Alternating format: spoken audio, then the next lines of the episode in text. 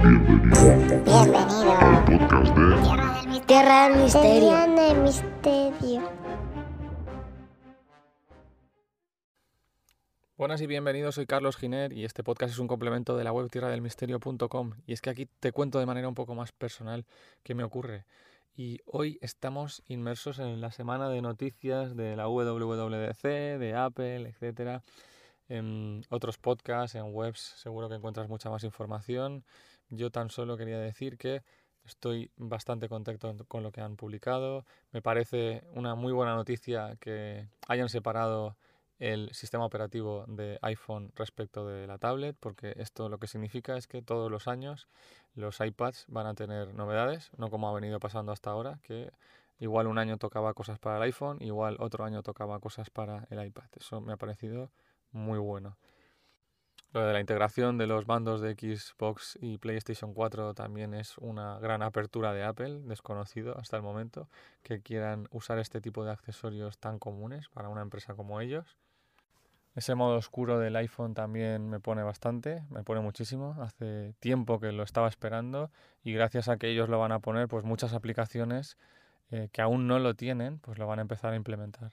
Y en principio ya está, no, ya te digo, hay mucha más información, mucho más compleja, mucho más completa también en otros podcasts. Para mí eso ha sido lo más importante, me, ha gustado mucho y así que perfecto, nada, ninguna pega.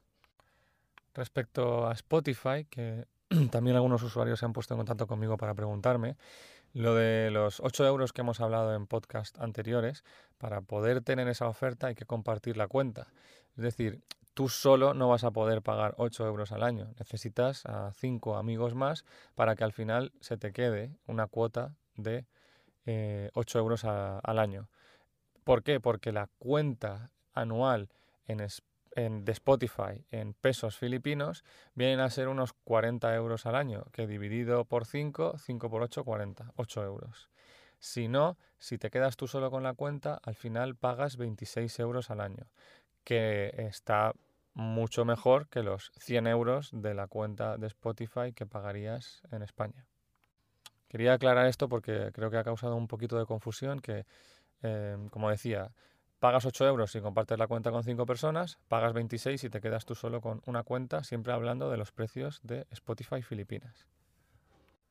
Vale, y el tema importante de hoy es que querías habl- quería hablaros de, de las, los datos que recoge Google de nosotros.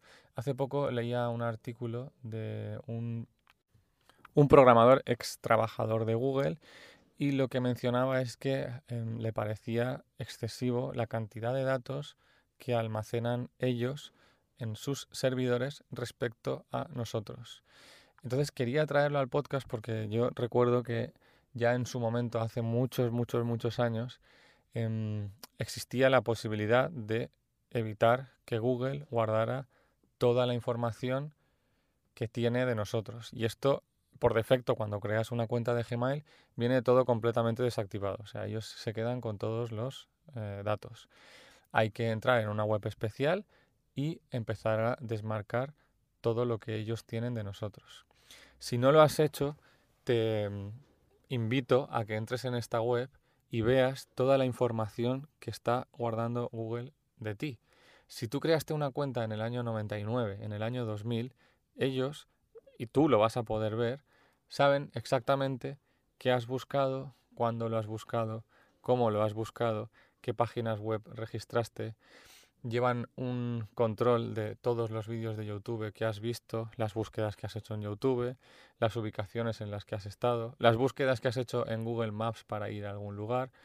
Y esto, como digo, es que es particularmente a mí me da miedo, porque ya no es que puedan tener un perfil exacto de qué tipo de persona eres, sino que a la hora de traficar, vender esos datos, eh, ¿qué- ¿quién va a saber más que ellos de ti? Ni siquiera tú mismo, porque es que si te vas a hace 10 años o 15 años, en ese momento de tu vida eres un tipo de persona o eres una persona eh, diferente seguramente a cómo eres ahora.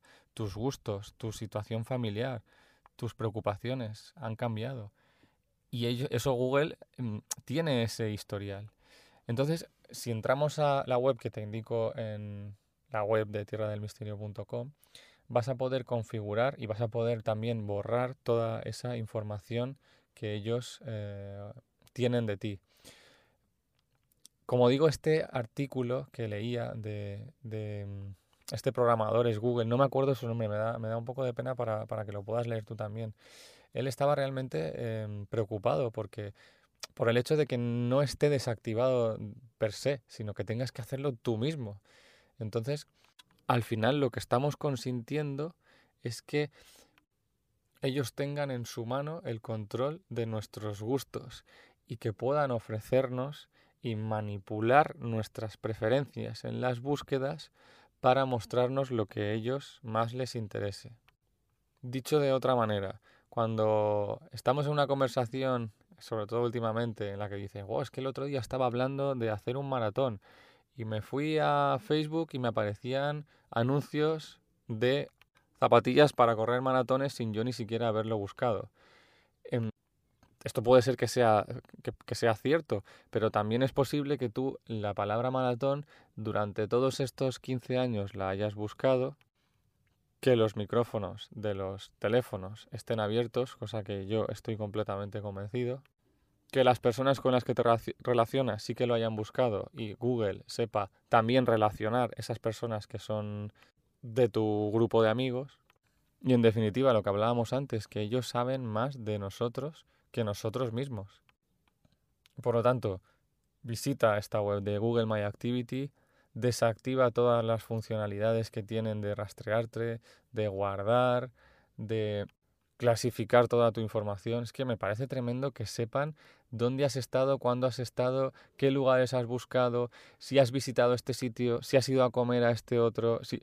Bueno, es, es increíble. A mí realmente me preocupa, ya hace tiempo que dejé de tener cuenta en Facebook, que dejé de tener cuenta en Instagram, que dejé todo tipo de redes sociales para centrarme en mi familia, en mis amigos cercanos y en tener ese, ese contacto con ellos, no depender de, de, de esa no, a lo mejor la palabra depender no es buena, sino que no tengo la necesidad de que estas empresas sepan cómo soy, quién soy, dónde estoy y, a dónde voy. Si lo tengo que decir, prefiero decirlo yo a quien quiero y como quiero, no que ellos lo controlen.